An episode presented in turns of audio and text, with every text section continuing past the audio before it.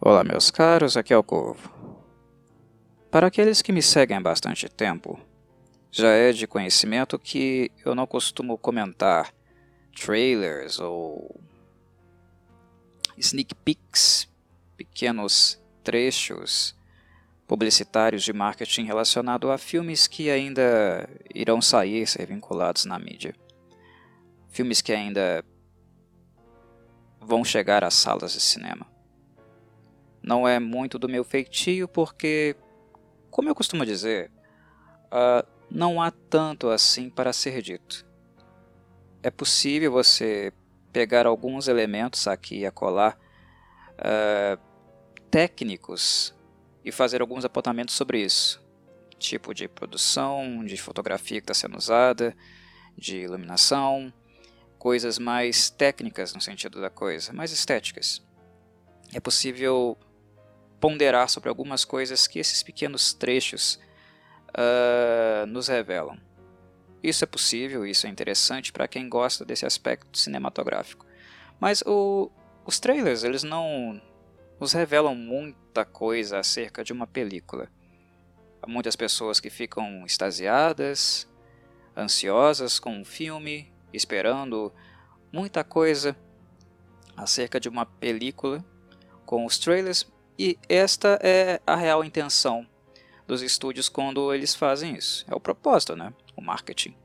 Uh, eles querem que vocês fiquem interessados, curiosos na película e vão até os cinemas. Paguem pelo ingresso e aumente a sua arrecadação. É este o objetivo. Mas raramente trailers realmente transmitem a ideia central ou as principais características de um filme. E o que muitas vezes acaba ocorrendo é que aquele hype, né, aquela expectativa sobre determinado filme, X ou Y, nem sempre ela é atingida, o que gera também bastante frustração uh, em quem vai aos cinemas esperando alguma coisa muito em virtude do que foi mostrado nos sneak peeks ou nos trailers. Halloween Kills ainda não teve um trailer oficial, mas até o momento saíram três sneak peeks, três pequenos trechinhos apenas para manter o filme na memória do público, visto que ele deveria ter sido lançado este ano, há alguns dias atrás, se eu não me engano ele seria lançado ou dia 15 ou dia 16 de outubro, se não me, fa se não me falha a memória, né? Então ele deveria ter saído, ter chegado, na verdade, nas salas de cinema há uma quinzena atrás, mas isso não foi possível, muito em virtude do fato da pandemia de Covid ter fechado a maior parte das salas de maneira mais do que justificada. Então, há alguns meses atrás, a Blumhouse, que é o estúdio responsável pelo filme, lançou uma nota de uh, uma nota de esclarecimento informando que Halloween Kills seria postergado para 2021, para a mesma data, em 2021. Então o filme deve sair no dia 15 ou 16 de outubro do ano que vem.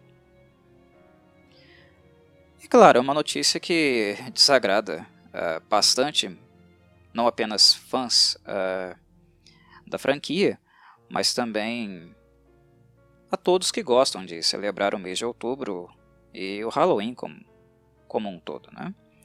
Querendo ou não, Michael Myers e a franquia Halloween acabaram se tornando simbólicas desse período.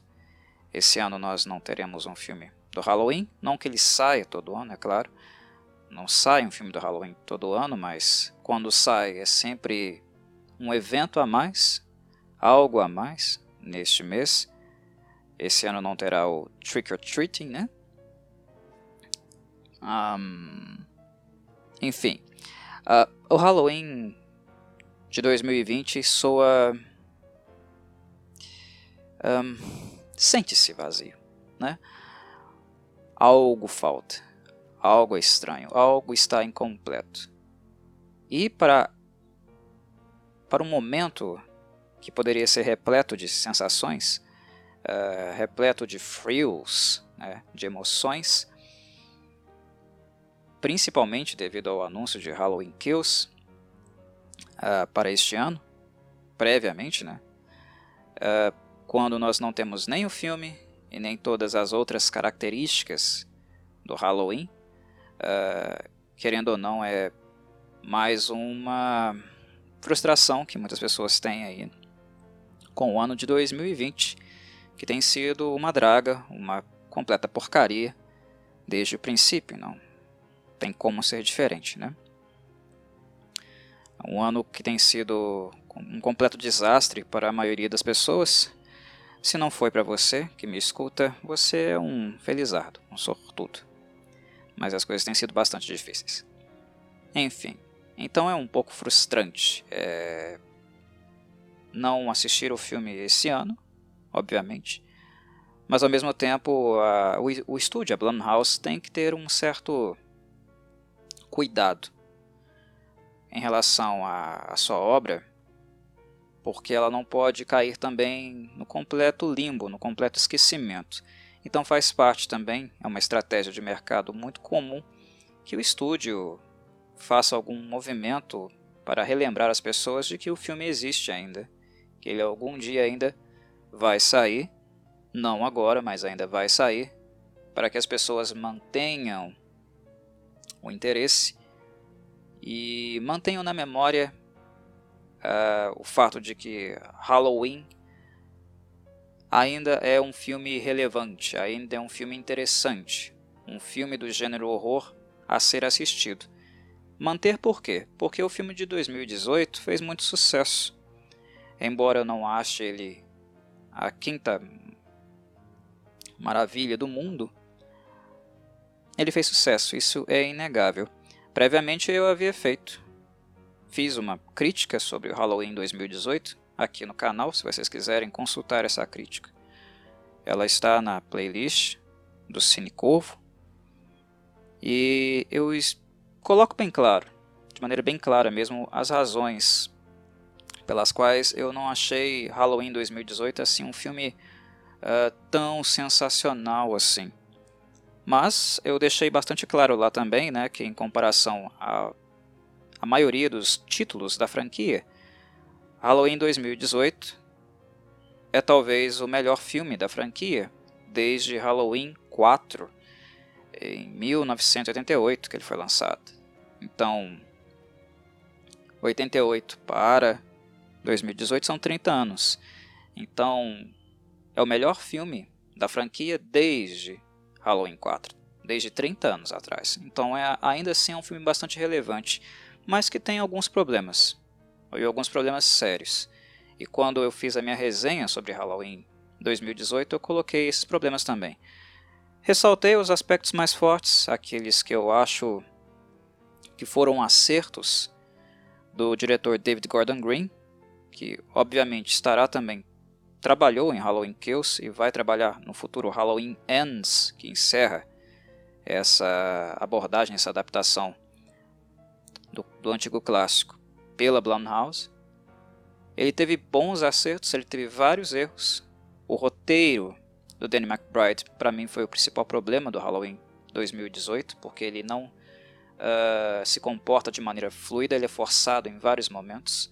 Algumas coisas na produção me incomodaram, pelo fato do filme ser claro demais, uh, ele não ter aquela aura fantasmagórica, misteriosa que o Michael Myers tanto demanda. O fato do Michael Myers também não ter um objetivo em si, e não é um objetivo a priori, esclareço, não é um objetivo a priori, mas o fato dele não se fixar, não se tornar obsessivo com um alvo, algo que acontece no clássico de 78, mas não aconteceu no de 2018. Também foi um problema para mim. O filme começou a tatear uh, em vários lugares sem saber muito bem onde se fixar. Também foi um problema. Enfim, eu pontuo várias coisas. Mas eu pontuo também as características relevantes do filme de 2018 e o que fez com que ele se tornasse um dos filmes mais relevantes da franquia, que tem vários filmes ruins. Porém, uh, alguns muito bons. Halloween 2018 não é um filme ruim, mas depois do clássico, do primeiro filme Halloween de 1978, o original, o original melhor sem dúvida. A sua sequência, Halloween 2, e o 4, talvez Halloween 2018, seja realmente o melhor filme, o quarto melhor filme da franquia. É pelo menos uh, assim eu compreendo. E ele fez sucesso, porque querendo ou não, 30 anos sem um filme com o nível de qualidade que foi investido nele, com, mesmo tendo algumas falhas, o tratamento, a qualidade da produção foi bem acima dos filmes anteriores. O texto, embora meio desconjuntado, ainda tem uh, um certo trabalho, principalmente no aspecto emocional, né? Se trabalha muito a síndrome pós-traumática da Laura Strode nesse filme. Então o filme tem algumas características uh, que vários outros filmes da série uh, não tiveram durante três décadas. Então acabou-se que o filme chamou atenção, retomou o interesse de várias pessoas na franquia, algumas pessoas, um público novo que não conhecia o Michael Myers, passou a conhecê-lo, a retornar aos filmes clássicos, enfim, querendo ou não, mesmo não sendo um filme perfeito, Halloween 2018 fez com que Michael Myers, o interesse na franquia, interesse na marca, interesse no, no antagonista, uh, fosse retomado. Então é um filme para se ter no radar. E não à toa é fundamental que ele seja mantido no radar. Por quê? Porque ele também foi um sucesso de arrecadação. O filme de 2018, ele arrecadou entre 10, na verdade ele gastou entre 10 e 15 milhões. E ele arrecadou 255 milhões. Então ele é um sucesso estrondoso de bilheteria. Estrondoso de bilheteria. É mais do que 10 vezes o que ele gastou. É quase 20 vezes o que ele gastou. Então, com um sucesso desse, uh, com um lucro desse, um estúdio tem que ter cuidado, tem que planejar muito bem os seus próximos passos. Como fazê-lo, analisar os defeitos uh, que foram feitos no primeiro volume, no primeiro filme, no caso Halloween 2018, e manter uma expectativa que, ao mesmo tempo, seja realística no público e também saber trabalhar em cima das críticas que o filme prévio recebeu. O filme sairia em 2020 certo? Sairia este ano. O anterior saiu em 2018. Então é um período aí de dois anos, o que já é algo positivo. A Blumhouse, mesmo com o lucro estrondoso do filme anterior, não lançou um filme às pressas no ano seguinte. Já é um bom indicativo. E os pequenos trechos que estão sendo exibidos aí na tela, que foram sendo lançados, também foram indicando, mostrando para a gente que alguns problemas, alguns uh, algumas coisas que não estavam se encaixando muito bem em termos, pelo menos estéticos, no filme, aparentemente estão sendo corrigidas e foram corrigidas. Houve um redirecionamento, perdão. Algumas coisas estão sendo modificadas, né? E o estúdio, enfim, o estúdio está mostrando isso para a gente, com os, os sneak peeks, e ao mesmo tempo mantendo uh, o filme vivo, no interesse tanto da base de fãs, como também uh, para as colunas dos jornais, para aqueles sites especializados que discutem um filme de alguma forma. Manter o filme como fonte de é, tema de conversas de jornais e revistas também é muito importante, principalmente para um filme com um sucesso de arrecadação estrondoso que Halloween é, 2018 teve.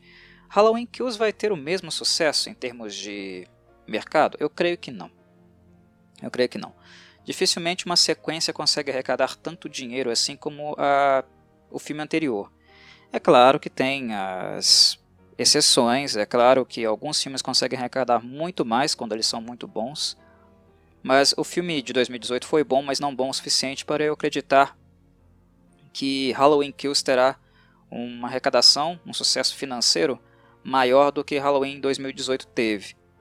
E um outro motivo para eu achar que isso não vai acontecer é porque Halloween Kills também será foi, na verdade, porque ele já terminou, né? ele já foi concluído, ele só não vai ser lançado por causa da pandemia.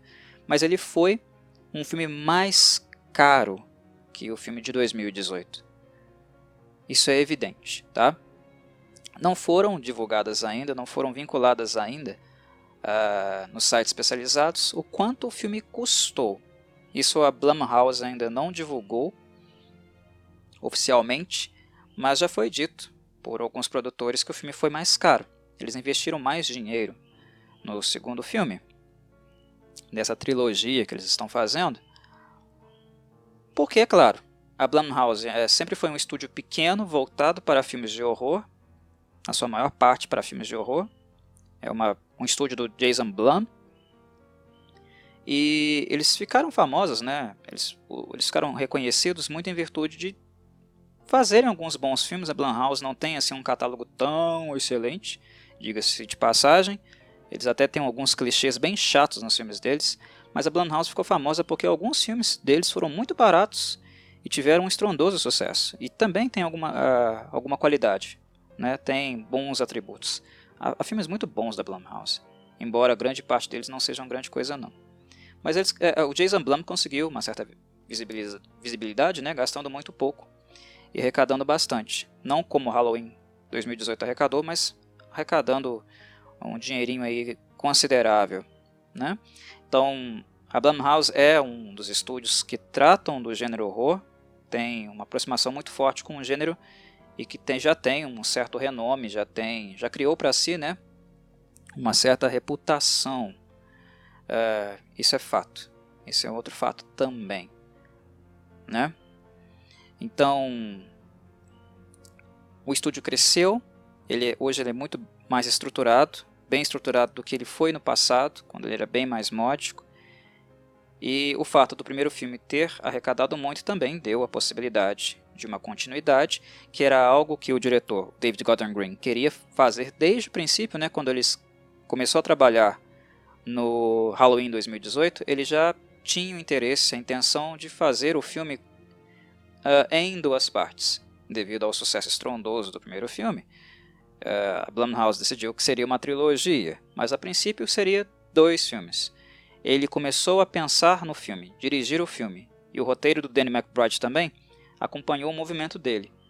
E essa é uma das razões uh, do filme Halloween 2018 uh, ter uh, sido representado de uma forma bem morosa, né, na primeira, na primeira hora, no caso muito bem escrita, diga-se de passagem, a, pr a, primeira parte do filme, a primeira metade do Halloween 2018 é a melhor parte do filme, porque é muito bem dirigido, é muito bem conduzido, o texto é muito bom, mas como era uma certa indecisão se haveria ou não uma sequência, dependeria muito se o filme iria arrecadar ou não, se ele teria sucesso ou não de bilheteria, a segunda parte de Halloween 2018 foi muito corrida.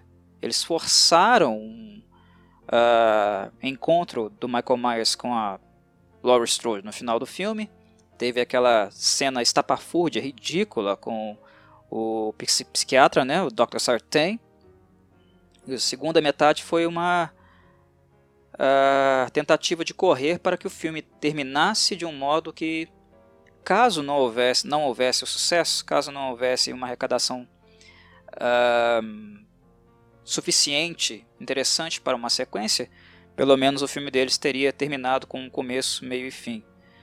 Uh, Nota-se aí um problema de planejamento. Ou você faz um filme em duas partes, né? escreve um filme para ser assim, ou você faz um filme de, de tiro rápido. Uh, um filme realmente curto, mas com equilíbrio entre os setores, com equilíbrio entre o início, o meio e o fim.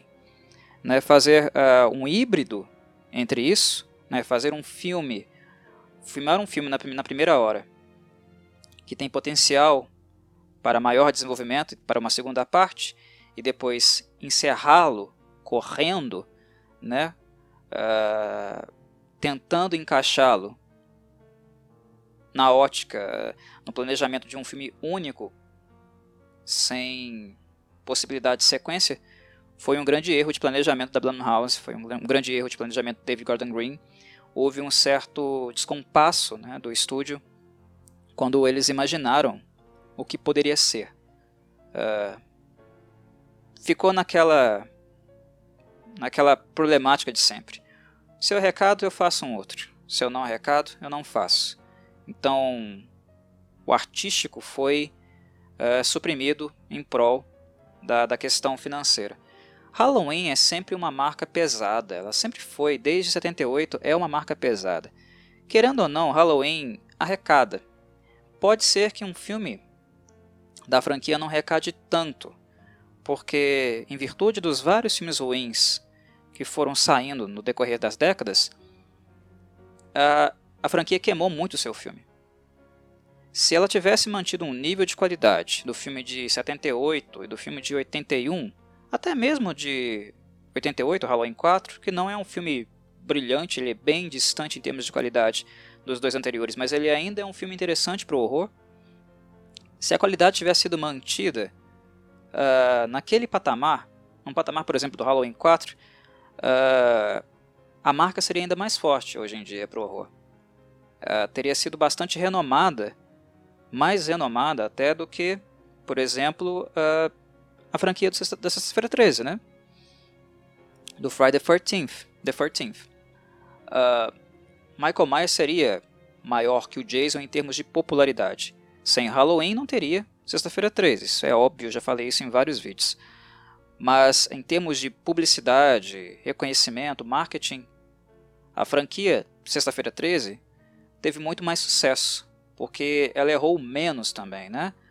A primeira quadrilogia dos filmes Sexta-feira 13 são muito bons, são, são filmes muito bons, né? Ele apresentou um produto muito bom. E o intervalo de lançamento entre um e outro também não era muito longo. Então, enquanto o gênero slasher estava em alta, foi basicamente ali na, no final da década de 70 e nos três primeiros anos, no máximo quatro anos do, dos anos 80, então final dos anos 80, 70, 78, 79, chegando ali 83, 84, Durante esse período, o slasher estava muito em alta, então a franquia Sexta-feira 13 soube explorar muito bem isso, com filmes muito consistentes. Uh, depois do segundo filme uh, da franquia Halloween, uh, o Mustafa Akkad e o seu estúdio terminou aquela história e tentou um novo direcionamento. Ele tentou criar uma antologia de histórias de horror. Halloween seria apenas uma dessas, dessas histórias. Isso acabou dando um golpe muito duro na franquia, tirando ela do radar. E entre 88 e é, entre 82 e 88, seis anos aí de ato, a gente não teve nada relacionado à franquia. Então ela meio que perdeu grande parte do furor, né, das discussões, da fonte de renda, que foram aqueles anos, eh, primeiros anos e a segunda metade também dos anos 80, que os slashers, digamos, ainda sobreviviam com máquinas. Havia o interesse decrescente, cada vez é, menor, nesse tipo de, de filme, de gênero, saturou, devido ao fato de muitos filmes terem sido feitos na mesma época, saturou muito, né? E mas querendo ou não, algumas outras franquias como Sexta-feira 13 e né, A Hora do Pesadelo, A Nightmare on Elm Street ainda conseguiram beber um pouco dessa fonte. Halloween não. Então, para o público, em termos de marketing, a série esfriou muito. E ela teve um, um desafio muito grande, né? E pastou para poder voltar para o mapa da relevância. Mas algo começou bem no, no filme de 88, mas depois foi queda livre. Halloween 5 um péssimo filme, Halloween 6 um péssimo filme. O Halloween, 20 anos depois, tenta colocar o filme no mapa de novo, mas não é, não é um filme consistente o suficiente. O Halloween Resurrection é uma completa aberração. Quis explorar muito né, a popularidade dos, uh, dos programas de reality show da época, né, que estavam em alta. Os Big Brothers estavam aparecendo muito naquela época. E depois, é claro, teve a visão, a versão do Rob Zombie para o Halloween, que honestamente não tem nada a ver com o clássico, é completamente descaracterizado. Então a, a franquia ficou né, respirando por aparelhos durante muito tempo, muito tempo mesmo. E o Halloween 2018 trouxe de volta a essência do Halloween, que embora não seja perfeita, não seja exatamente com a mesma ambientação clássica do filme do Carpenter, né, com o estilo de cinematografia dele, querendo ou não, ela retornou a franquia para uh, a cena, deixou-a relevante de novo e apresentou o Michael Myers para um novo público, para uma nova geração, em um nível aceitável, em alto estilo. Né? Então a Blumhouse tem que cuidar desse, desse bonequinho dela. A Blumhouse tem que cuidar desse produto.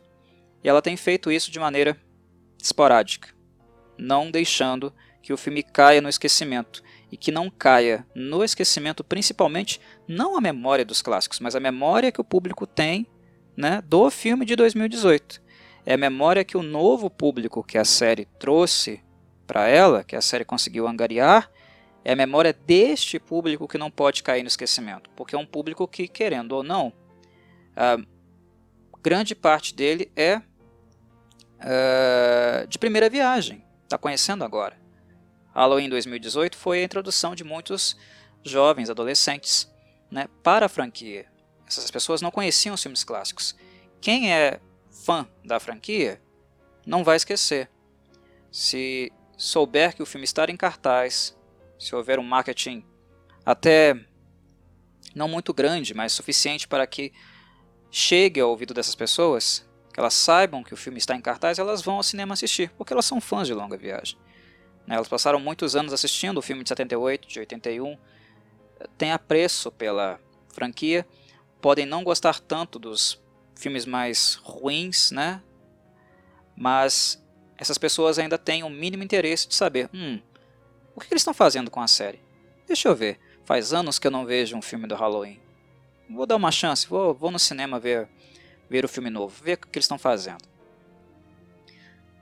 Quem é fã antigo, quem já foi introduzido na franquia, vai ter esse interesse. Mas aquelas pessoas que conheceram a franquia com o filme de 2018, elas precisam de estímulo. Então, a Blumhouse está fazendo isso. De meses e meses, né? Tem hiatos aí, porque Querendo ou não, o fato do filme uh, ter sido produzido para entrar nos cinemas neste ano, quando você adiciona um ano a mais, em termos de planejamento, de, de marketing, você quebra as pernas de todo mundo. Né? É difícil manter o interesse em um filme que nós estamos esperando. Na verdade, teremos que esperar três anos para acontecer. Né? É difícil você manter esse filme na memória. E é o grande desafio também da Blumhouse manter esse filme na memória, manter ele fresco para essas pessoas que conheceram a franquia a partir do filme de 2018. Um planejamento adequado tem que ser feito, mas é difícil você oferecer para as pessoas elementos para manter eh, elas interessadas, ansiosas por essa película e ao mesmo tempo não entregar demais. Uma das problemáticas que o filme de 2018 teve foi justamente no marketing. O trailer de Halloween 2018 foi um desastre para mim. Na minha análise foi um desastre, porque ele entrega demais. Ele entrega muita coisa é, do que há naquele filme.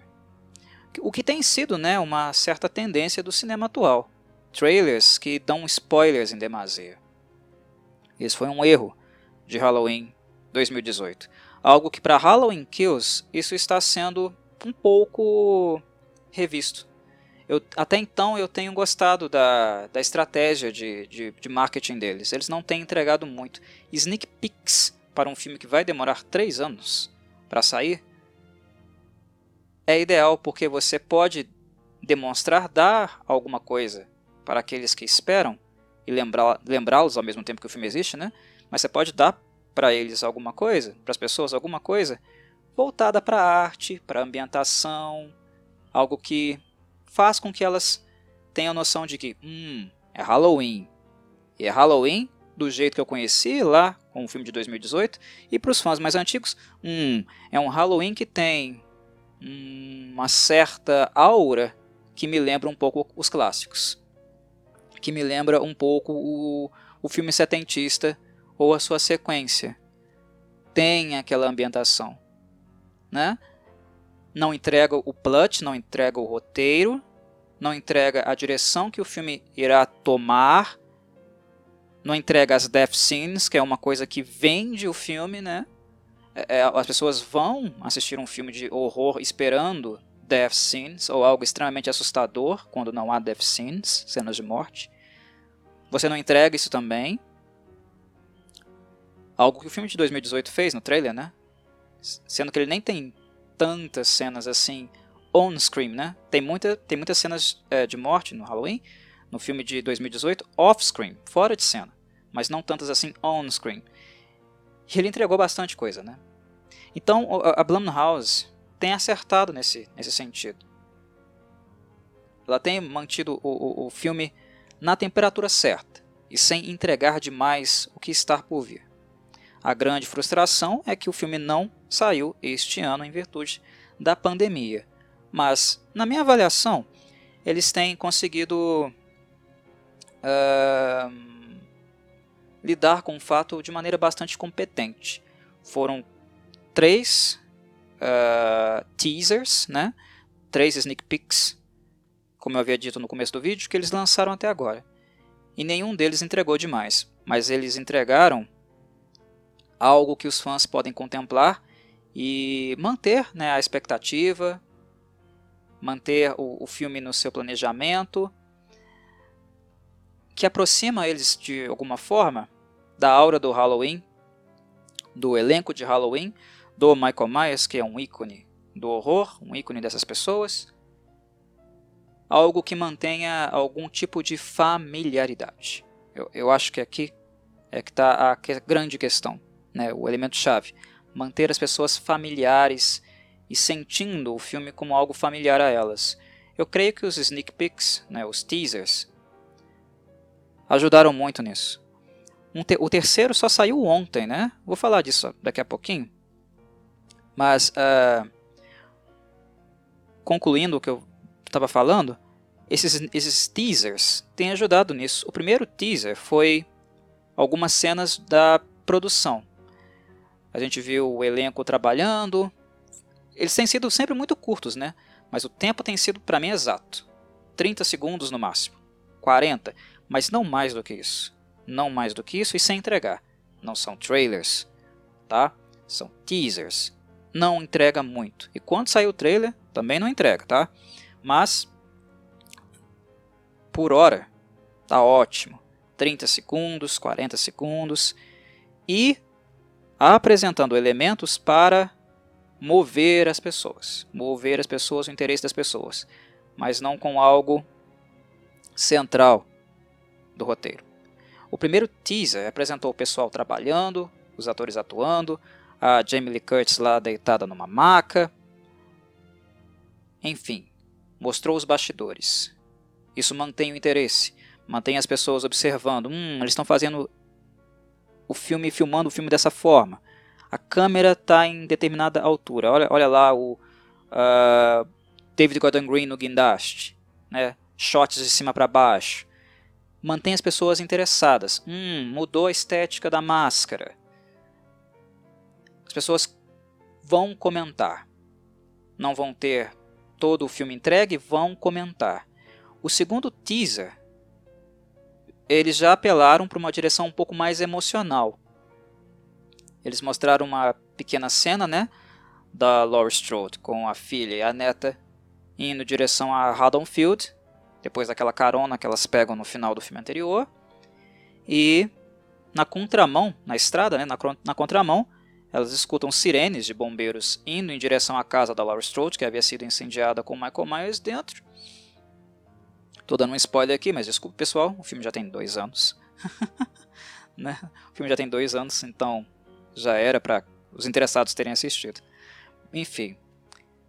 E ao ver as três, né, ouvirem as sirenes dos bombeiros se levantarem na carroça da, do caminhão e olharem os bombeiros indo em direção à casa, elas começam a gritar em desespero. Não, é, não apague, né? Não, não, não, não, não, deixe que ele queime, né? Deixe que ele morra. Elas ficam desesperadas porque o plano que deu certo, né? A gaiola, a armadilha que a Laura Strode criou deu certo, mas a queima, a morte do Michael Myers vai ser interrompida por causa dos bombeiros. E o enfoque aqui é, é, é no que? Né? É em que? No emocional, naquilo que move as personagens. É esse o, o, o enfoque. É, é nisso que está sendo colocada toda a ênfase. Então, mover a plateia emocionalmente, fazer com que elas relembrem dessas personagens, que queiram vê-las uma vez mais, que sintam algum tipo de padecimento em relação à situação delas, mover emocionalmente. E com o quê? Com um pequeno teaser. Um teaser que, por sinal, foi diferente do anterior. E agora teve o terceiro teaser, que por sinal também tem uma natureza diferente dos dois anteriores. Foi por uma direção diferente. E isso é fundamental. Por quê? Porque é teaser, não mostra muito, as pessoas querem ver mais, mas não podem, mas ao mesmo tempo apresenta algo diferente do que elas viram anteriormente. Se fosse igual, com o mesmo direcionamento, trabalhando os mesmos, mesmos elementos dos dois teasers anteriores, as pessoas teriam que tipo de postura? Ah, já vi isso. Tô vendo isso, tô vendo a mesma coisa e o filme nada de sair. Tá demorando, só vai sair em 2021, não me importa mais. É essa a, a, a o tipo de reação que é criada. É esse tipo de reação que é criada. Esse tipo de postura que se espera quando você apenas recicla alguma coisa. E pelo fato de serem apenas teasers, é importante que um estúdio não recicle o conceito, mas que apresente algo novo. Quando tem algo novo, alguma coisa a mais, e com um conceito diferente, né, com uma direção diferente, aí o interesse vai sendo mantido. No teaser que saiu ontem, ele está sendo mantido, porque ele é diferente dos dois anteriores. Ele traz algo diferente dos dois anteriores. Mas vamos falar um pouquinho disso. Uh, de onde isso veio. A Blumhouse, a, a, o estúdio também teve uma tática bastante assertiva, na minha opinião. Eles acertaram em cheio ao fazer isso.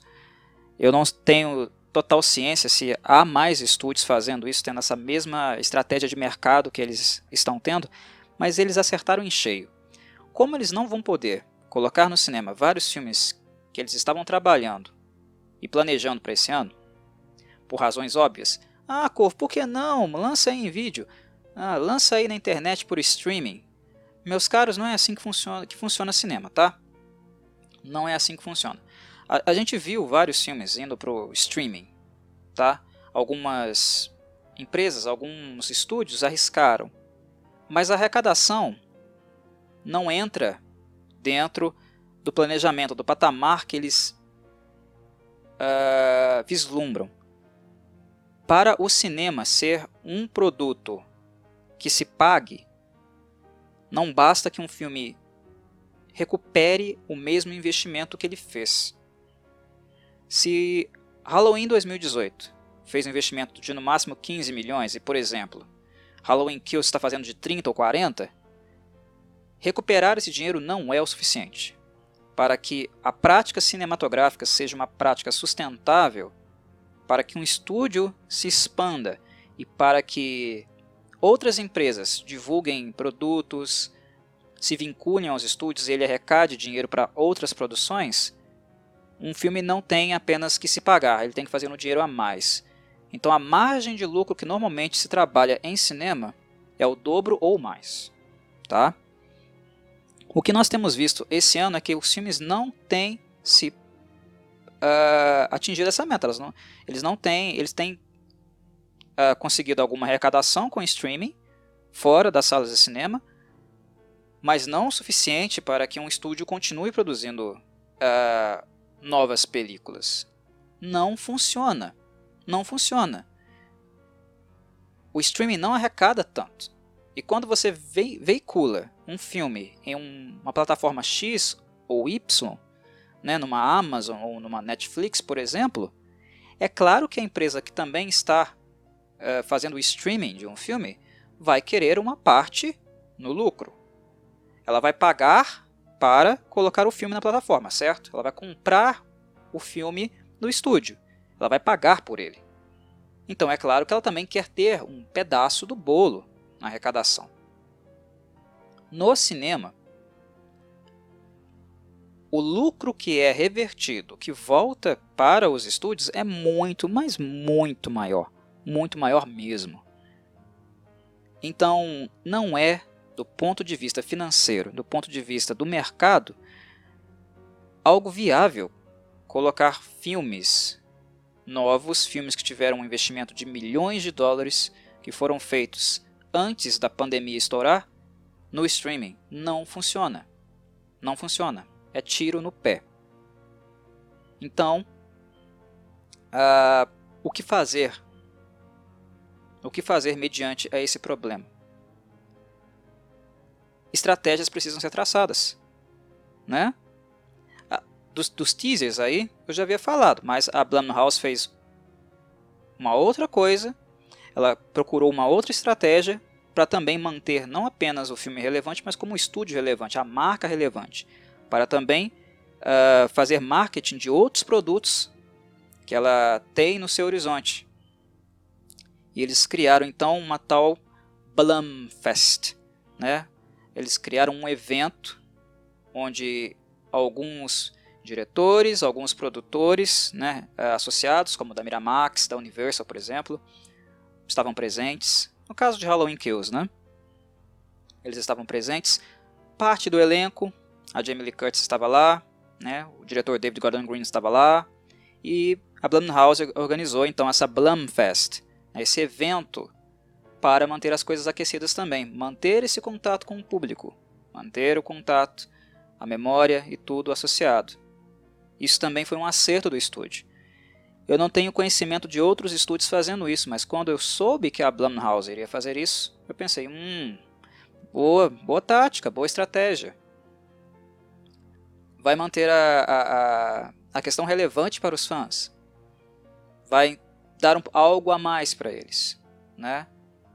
Se, não, se não é possível dar muita coisa do filme, e nem é interessante dar muita coisa do filme, pelo menos, olha, o diretor está aqui, os produtores estão aqui, eles vão poder comunicar um pouco da sua impressão, não apenas em relação ao filme, mas em relação também a toda problemática que nós vivemos, né? Ou seja, haverá assunto. A pequena apresentação, o pequeno painel de Halloween Kills que aconteceu na Blumfest e dos outros filmes que estavam lá também, os outros painéis também, né?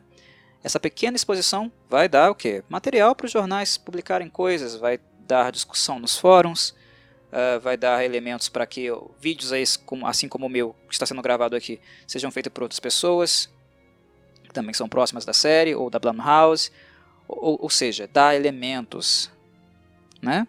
mantém a coisa viva. Então foi um tiro certeiro da, Blum, da Blumhouse, fazer, fazer a Blumfest. Né? E, e eles anunciaram que essa é a primeira. A pandemia não vai durar para sempre.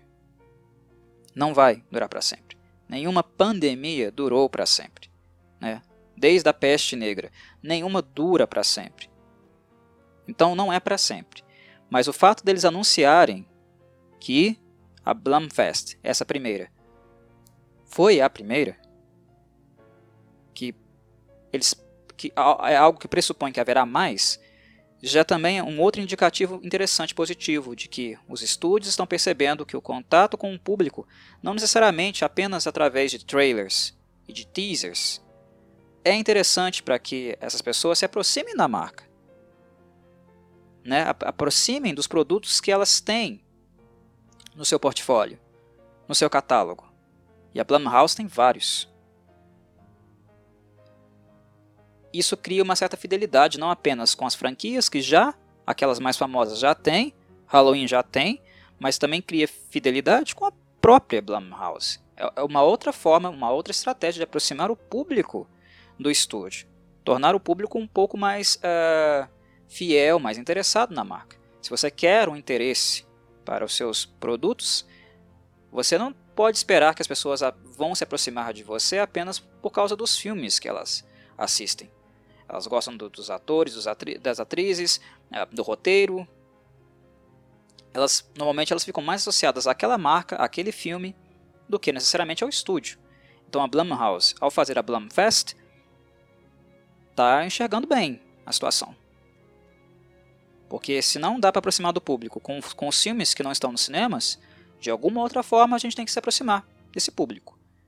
E com a boa, boa receptividade, a grande demanda, a procura tem sido grande por informações.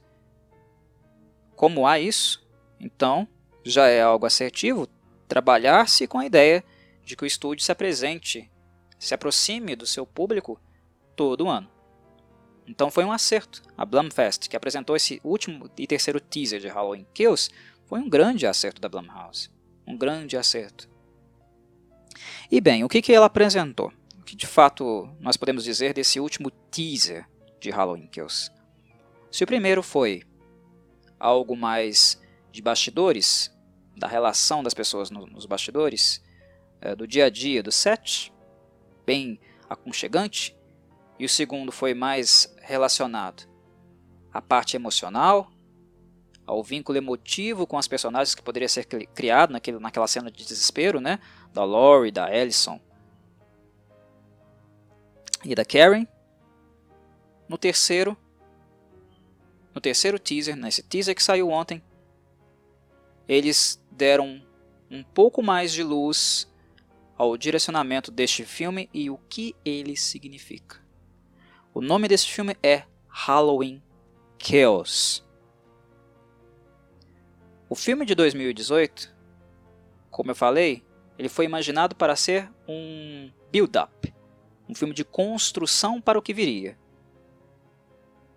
Né? E como era incerto que haveria uma sequência, ele acabou tropeçando nas pernas. Mas como o plano foi seguido, esse segundo momento é o segundo momento onde o horror de fato vai aparecer.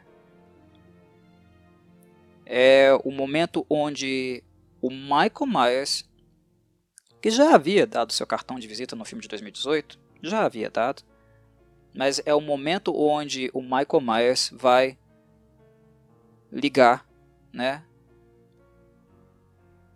Vai ligar a tomadinha dele no 220. É aqui que o, o homem vira o bicho. O filme anterior foi um warm-up ah, mas isso combina com Michael Myers? Ele não é como Jason, e nem deve ser. Nem deve ser. Ele não deve ser um brutamontes como Jason Voorhees, e não deve estar em cena o tempo todo como Jason Voorhees. Foi algo que os filmes do Halloween pecaram muito no decorrer das décadas.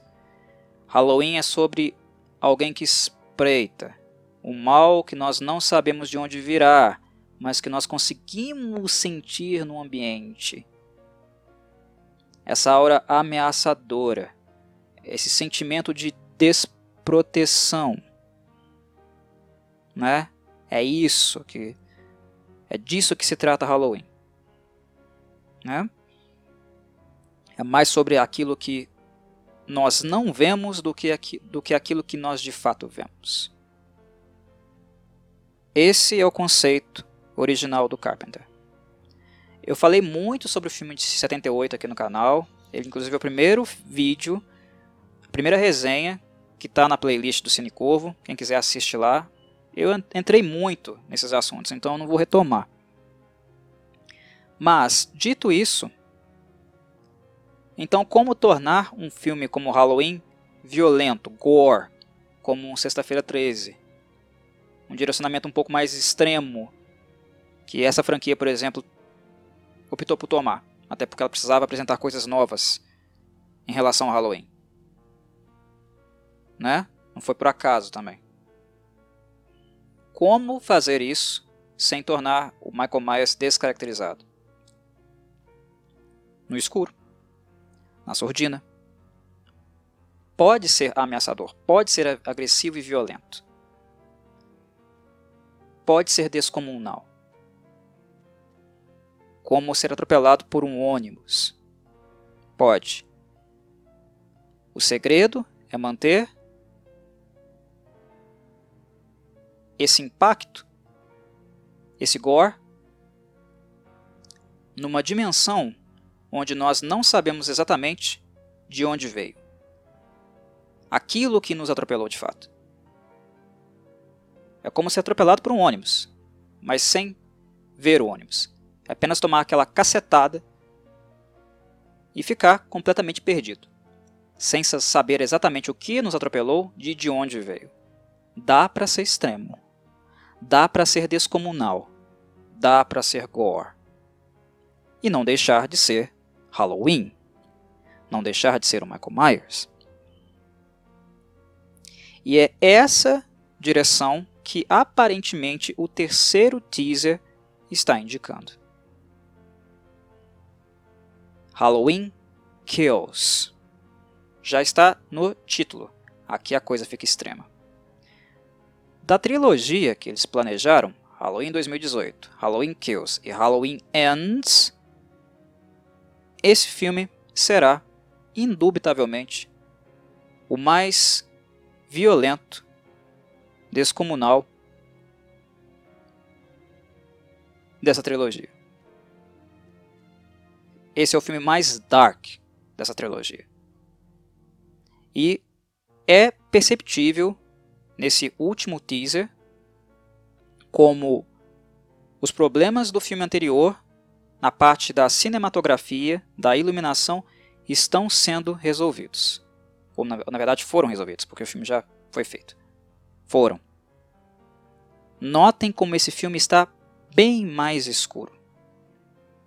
Uma coisa que eu sei que eles fizeram, eu li muito sobre isso, acompanhei muito sobre o assunto. Eu sou um fã de Halloween, para quem não sabe. Halloween, original de 78 é o meu filme preferido do gênero horror. Foi o filme que me fez gostar do gênero. Não é o melhor, tá? Mas é o meu preferido. É um clássico, um filme absolutamente esplendoroso, mas não é o melhor que já foi feito no horror. Não. Mas é o meu preferido. Foi o filme que me inseriu no horror. Eu sou muito fã desse filme. E no primeiro, no primeiro Halloween 2018, né, no primeiro filme dessa tri nova trilogia, no, no, de 2018, o que eles tentaram retomar do filme original foi a eliminação. Só que em Halloween 2018 ela é muito quente, porque ao invés de optar por uma luminosidade um pouco mais escura, como por exemplo a azul, que é muito utilizado no filme original, eles usaram uma mais alaranjada, amarelada, que é algo mais característico do Halloween propriamente dito. Da festa, né? Da celebração, da data comemorativa. Isso acabou deixando o filme um pouco mais claro, um pouco mais quente e descaracterizou um pouco. Então eles voltaram no conceito do Carpenter. O Carpenter, Carpenter estava lá, o John Carpenter estava na produção, como uh, uma pessoa, um profissional consultivo que estava ali para dar algum pitaco ou outro. Chamaram ele, né? Mas a iluminação foi ao conceito dele, mas não conseguiu retratar o conceito dele por causa do tom, das cores que foram representadas. Ah, mas o Halloween tem tanto a ver com o alaranjado. Sim, mas há formas de você representar o alaranjado diferente. Ele pode estar no ambiente, mas não tão claro, porque o Michael Myers não pode ser tanto assim visto o tempo todo. O mistério, o suspense faz parte do conceito da, da, da série. Se ele é visto o tempo todo, essa constante exposição acaba gerando em nós uma certa adaptação a ele. E quando nós nos adaptamos ao Myers, ele perde seu poder.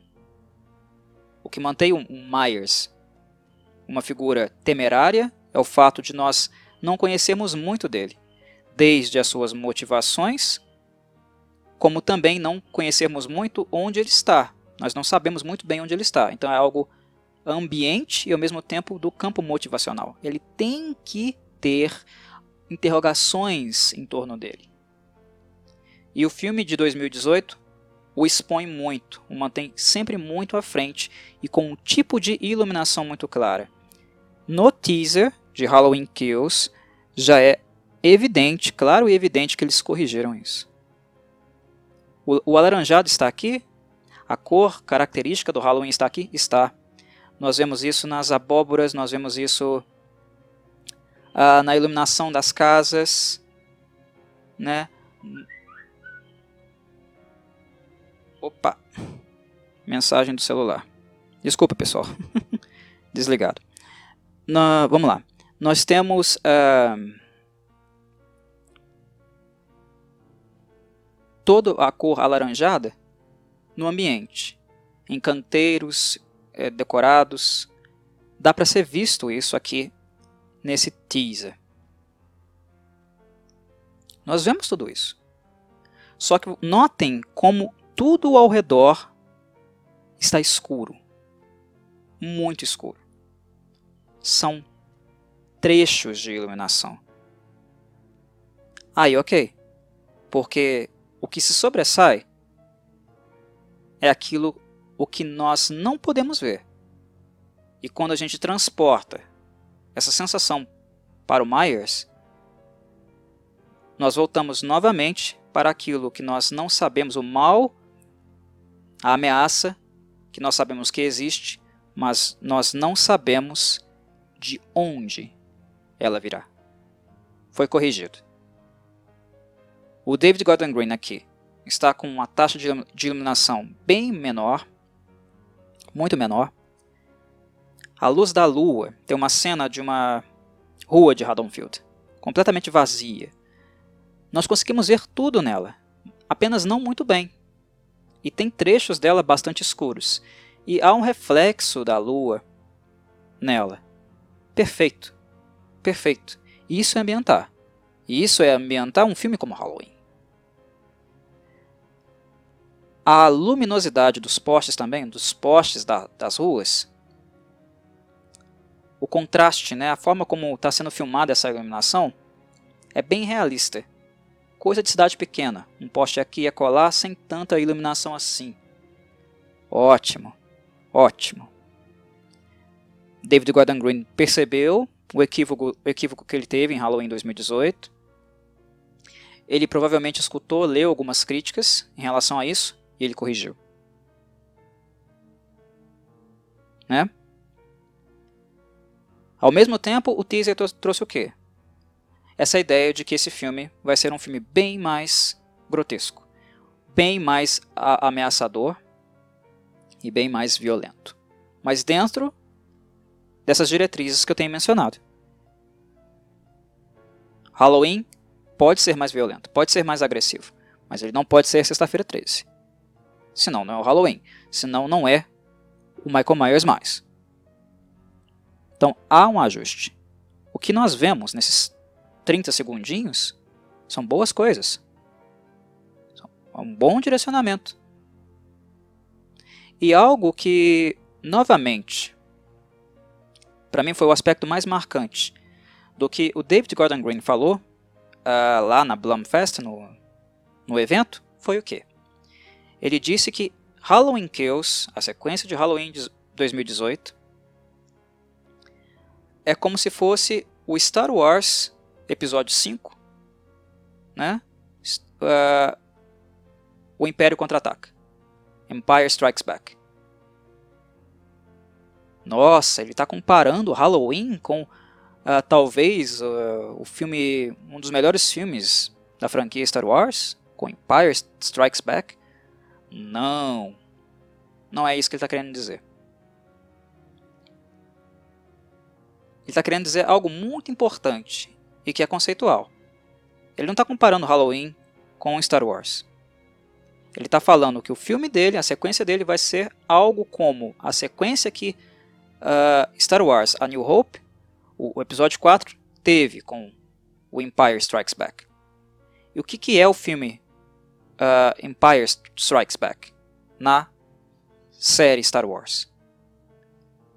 A New Hope é um filme de esperança, né? De uma perspectiva de mudança. O Império está dominando tudo. E a República, a partir da República, daqueles que se opõem a, ao, Papa, ao Palpatine, ao Darth Vader, ao Império, a partir deles uma nova esperança surge. Uma esperança de mudança, de declínio do Império.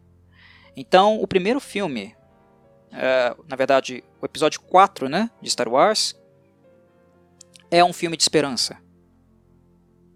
Mas o que acontece na sua sequência, no episódio 5, com Empire Strikes Back? Todo mundo toma uma paulada. Uma paulada na cabeça. E não é paulada, não, é uma marretada na cabeça. Star Wars Empire Strikes Back, o episódio 5, é um filme muito dark. É o mais dark da franquia Star Wars. Tudo dá errado. Toda aquela esperança, toda todo aquele trabalho feito previamente cai por terra. O Império contra-ataca. Ele contra-ataca com uma marreta. A marreta na cabeça uma bigorna. É um filme extremamente dark, negativo e que ele deixa o que? Terra arrasada. Terra arrasada. Depois do episódio 5, quem assistiu na época onde esses filmes foram lançados, eu não tive essa oportunidade, né? Mas provavelmente quem assistiu lá atrás deve ter saído do cinema pensando: hum, e agora? Acabou. O que, a gente vai fazer? O que, a gente vai, o que vai ser de nós agora? O que, que isso está querendo dizer? Em termos de Halloween Kills. O que, que o David Gordon Green está querendo dizer? Que esse filme é o Empire Strikes Back dele. Do Halloween. Ele está querendo dizer que o Michael Myers vai passar a faca. Ele já estava passando aleatoriamente no filme de 2018, ele teve uma resistência e que isso, essa resistência, vai torná-lo ainda mais mortal, ainda mais truculento e letal. Em Halloween Kills, o número de mortes vai aumentar, mas além disso, esse filme é dark.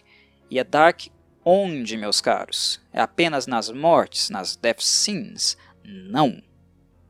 Ele será dark nos sentimentos, na desgraceira que vai acontecer, nas perdas que vão acontecer. Em Star Wars Empire Strikes Back, os personagens ficam devastados, desolados, eles são destruídos todo e qualquer vínculo afetivo que a gente começa a ter por um personagem, um interesse, é como se a gente assistisse o nosso personagem querido, que a gente torce por ele, ser massacrado pelo vilão. E ao mesmo tempo, o que está acontecendo aqui em Halloween Kills em termos de elenco? É de conhecimento público que esse filme está trazendo muitos atores antigos do filme clássico de volta. Certo? o Charles Cyphers, a Nancy Stevens, que fez lá a enfermeira Marion Chambers, né? Vários, vários, vários, vários outros personagens, né? atores que trabalharam no filme original de 78. Todos eles estão retornando. Essa nostalgia está sendo é, trazida de volta. Esses personagens são queridos pelos fãs de Halloween. Aqueles que já se foram, como por exemplo o Dr. Loomis, o Donald Pleasance, até hoje há, há muito carinho para com o personagem e com o autor. Não à toa eles trazem novamente, trazem de volta, né? Pequenos elementos que uh, homenageiam o, ator e também a personagem, o Dr. Loomis. Quando é, personagens do passado retornam, aqui não tem só apenas um elemento de explorar né, o que a franquia tem de mais característico, que é mais característico no seu melhor filme, mas também de apelar para o lado emotivo dos fãs. Caramba, tô vendo Charlie Cyphers de novo, velhinho. Né? Tem esse aspecto. A Nancy Stevens, que fez a enfermeira Marion Chambers, ela não tem muito espaço uh, no primeiro filme. E aparece pouco também no segundo, né, no filme de 81. Não é tanto tempo assim de tela. Mas é um personagem emblemático, é canônico. As pessoas se lembram dela com carinho. Ela é uma face né, ela é um personagem, uma imagem da franquia. Então não é apenas um movimento nostálgico, mas também uma tentativa clara de afetar as pessoas, os fãs de Halloween, na sua parte sentimental. Nós vamos ver, por exemplo, a Kyle Richards, que fez a Lindsay Wallace, aquela menininha no primeiro filme. A carreira dela de atriz não, não deu muito certo, né? Ela até que tentou, mas não deu muito certo. Ela não é uma grande atriz. Mas ela vai estar no filme. É um apelo emocional. Só que ao mesmo tempo, esse filme é o Star Wars Empire Strikes Back. É o que o David Gordon Green disse. E pelo teaser, pelo terceiro teaser, parece que vai ser mesmo. A gente vai ver muitas dessas pessoas morrerem, meus caros. O que para mim tá óbvio é isso. Os personagens, atores, elenco, essa comunidade da franquia Halloween, que é tão bem quista pelos fãs, nós talvez nós não veremos todos morrerem, mas vai, vai ter aquelas cenas que, hum, right in the feels, bem na ferida. É o aspecto purgante. É o dark em termos de horror, mas é o dark em termos de desesperança. De ver os camaradas caindo ao seu redor e não ter perspectiva de futuro. Ou seja, o Michael Myers vai destruir nesse filme. Talvez este filme seja, e aí é apenas uma hipótese, não é uma certeza da minha parte, mas talvez este filme seja o mais violento de todos os Halloweens. Mais do que do Rob Zombie? Talvez, meus caros. Talvez. Mas sem os erros do Rob Zombie. Sem a descaracterização dos filmes, dos dois filmes é, feitos pelo Rob Zombie. Nossa, mas aí você está colocando o hype lá em cima, criando uma grande expectativa para o filme. Não, não. Eu não sei se efetivamente esse filme vai ser bom. Assim. Eu não disse que ele vai ser bom, não. Eu disse que ele vai ser mais violento. Né? Atenção. Isso eu tenho certeza que ele será. Tá claro isso. Mas eu não tenho certeza se esse filme vai ser bom. Eu não estou comprando esse discurso. O, que o David Gordon Green quer, o Jason Blum quer, é que, que, que, que o público acredite nisso. Mas eu não assisti o filme ainda. Eu estou trabalhando, estou pensando a partir do que há de concreto, do que ele deixou de concreto pra gente. Com os teasers e com as, as falas. A fala que ele utiliza. Foi o David Gordon Green que falou isso aí. Ele disse: Halloween Kills, o meu segundo filme para a franquia Halloween, será como Empire Strikes Back de Star Wars, como episódio 5 de Star Wars. É algo pesado de ser dito. É algo audacioso de ser dito. Né? Considerando a qualidade do filme, que ele fez uma comparação, né? E a fama do filme também. É algo audacioso. Mas ele está vendendo o peixe dele. Mas o que ele disse, o que ele disse, ele vai ter que corresponder. Porque se ele não corresponder, ele vai ser cobrado por isso. O filme está pronto há muito tempo. O Jason Blum e ele já assistiram várias e várias vezes. Nós que não, eles já. Eles trabalharam no filme. Né? E eu creio que pela experiência, pela experiência que os dois têm, né, com cinema, dirigindo e produzindo, eles têm um pingo de noção, né, saibam até, até, até onde eles podem ir nas coisas que eles dizem. Até onde colocar o sarrafo. Você não pode colocar o sarrafo muito baixo, senão você desestimula as pessoas a procurarem o seu filme. Mas você também não pode colocar o sarrafo extremamente alto, porque senão o tiro sai pela culatra. Quando você coloca o sarrafo muito alto, do jeito que ele está colocando aqui, porque a comparação dele coloca o sarrafo muito alto, é algo pesado de ser dito, uma comparação forte. Quando você coloca o sarrafo muito alto, as pessoas vão se lembrar disso. Pessoas, muitas pessoas vão ouvir isso. E muitas delas, esse é o problema, porque nem todo mundo acompanha pré-produção uh, como cinéfilos o fazem. A pessoa lê uma coisinha aqui e acolá, não aprofunda muito, não procura se inteirar de tudo o que aconteceu e de todas as entrevistas que as pessoas fizeram. O que a maioria das pessoas querem mesmo é assistir o filme no cinema ou no conforto da sua casa né? Então, quando você tem uma frase de, de efeito, uma frase de, de impacto, normalmente é isso que a maior parte das pessoas vão lembrar. E depois que elas forem para salas de cinema, pagarem pelo, pelo, pela entrada, pelo ingresso, que não é barato, e saírem do filme frustradas, elas vão se lembrar de frases do tipo: Halloween Kills é o meu Star Wars Empire Strikes Back. Elas vão se lembrar.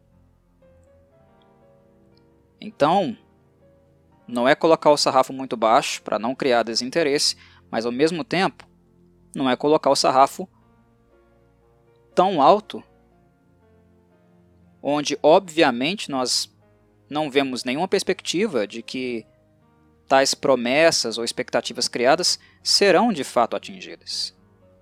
Mas ao mesmo tempo eu lembro que a gente está falando de David Gordon Green, que é um diretor não muito experiente com horror, mas experiente com cinema. Ele já fez bastante coisa, né? Ele fez muitos trabalhos. E a gente está falando do Jason Blum, que querendo ou não, né? Uh, ele fez um estúdio minúsculo ficar um estúdio gigantesco. Ser um estúdio gigantesco. Claro, para dentro do gênero horror tá?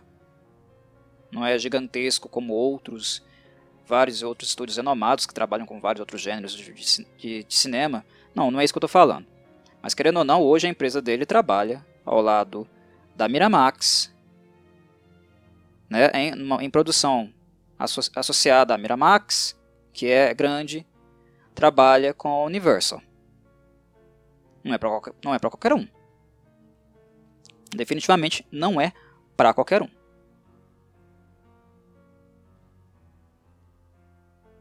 É, o catálogo da Blumhouse é muito grande. Também. Tem bons filmes. Muitas tranqueiras, mas bons filmes. Então a gente não está falando de pessoas amadoras. Eu creio que a gente está falando de pessoas que sabem exatamente o que elas estão falando e até onde elas podem ir com as coisas que elas dizem. Então, o que a gente vê aqui, a fala de, que gente, de quem a, a gente escuta,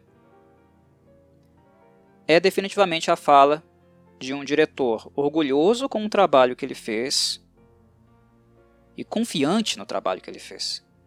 Ah, Corvo, mas ah, sei lá, ele tem que vender o peixe dele. Ele tá jogando sarrafo lá em cima para que as pessoas não percam interesse, igual você falou lá no princípio do áudio. Também. Mas ele poderia falar várias coisas, ele poderia florear totalmente o seu filme de horror sem fazer tal comparação com um filme tão uh, renomado, né? tão famoso, como da franquia Star Wars.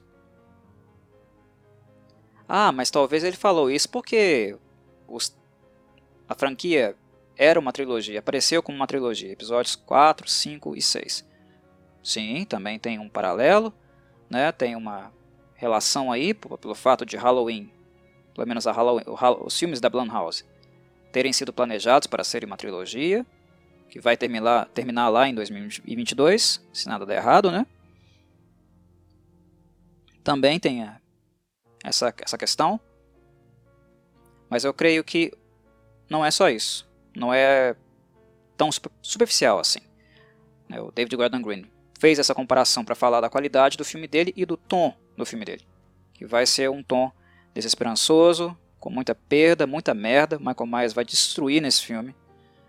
Ele vai vir como um, um trem em cima das pessoas. E principalmente para nós. Uh, vai ser um filme de horror, né? Então é algo que a gente espera de um filme de horror. Mas em termos é, afetivos, ligações afetivas talvez com personagens antigas, não vai ser uma coisa muito agradável de ver, não. Né? Vai ser um filme dark. Muito dark. E muito acima do tom que normalmente os filmes de Halloween, do Halloween, têm. Aí fica a expectativa.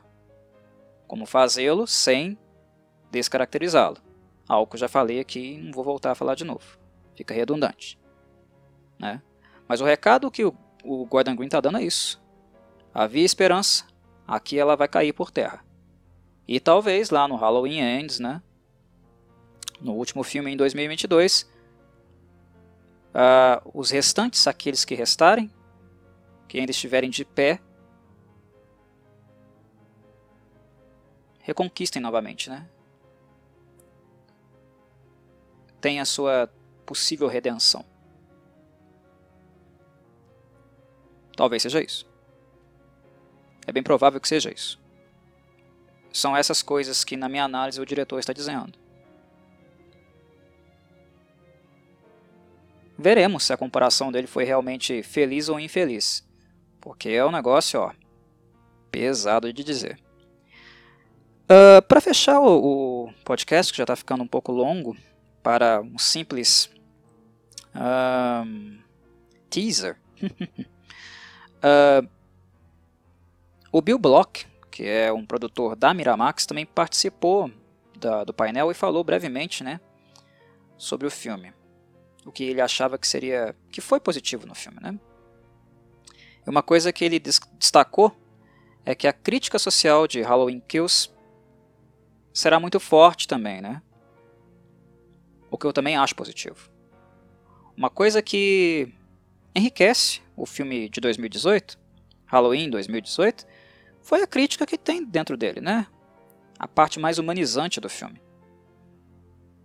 Que deixa o roteiro um pouco mais rebuscado, um pouco mais refinado e não tão juvenil, né? como na maioria dos, dos slashers. Os slashers clássicos eram todos juvenis, quase todos eles. Banais, triviais, que você assistia e não tirava muita coisa deles. Não tinha muita coisa para aproveitar em termos reflexivos, para pensar o mundo, o ambiente em que vivemos. Halloween 2018 traz algo nesse sentido, que é a síndrome pós-traumática da Laurie Strode, que fez ela perder a filha, a guarda da filha, no caso, né? Ter uma vida afastada da família, uma relação difícil com a filha, que acabou afastando também a neta que ela tanto gosta, tanto ama. Michael Myers atacou ela em 78. Em 2018, 40 anos depois, ela nunca havia superado totalmente aquilo. 40 anos da vida dela foram revivendo aquela noite de 78 e se preparando para uma possível dobradinha dessa noite, desse horror. Imagina uma pessoa viver nessa redoma por 40 anos. Então o filme de 2018 focou nesse aspecto e trabalhou, de certa forma, de maneira até razoavelmente boa. É a parte do filme que eu gosto, como eu falei. A primeira hora dele é boa. Com um, um quadro, né? Um quadro emocional, psicopatológico, que é a síndrome pós-traumática. Ele traz em evidência né, mulheres que sofreram violência e a marca profunda que fica nessas mulheres. Foi um ponto positivo desse filme. Quando Bill Block fala sobre Halloween Kills, sobre a sequência, ele fala que esse filme também conterá uma, uma crítica social. Ele não será livre de elementos que possam fazer com que pensamos com que pensemos em, em questões contemporâneas né, do nosso uh, dia a dia, do nosso mundo atual, que eu imagino que talvez irá aí ser representada, desencadeada pela Lynch Mob, né? Em Halloween Kills, uh, Haddonfield vai se organizar para ir atrás do Michael Myers. O impacto do retorno dele para a cidade, a revivência do trauma, vai colocar as pessoas em uma postura de vigilância e também de vingança. Né? Eu não creio que eu consiga pensar em muitas coisas em termos de crítica a partir dessa questão do linchamento, uh, dessa perseguição Michael Myers. O que é previsível, tá? É compreensível e previsível. Eu não creio que eu consiga elaborar muito pelo menos até então, acerca disso. Eu creio que não há elemento suficiente para isso. Né? Faltam dados. Algo que talvez um trailer, eu espero que não, viu? Mas é algo que um trailer lá para junho de 2021 entregue.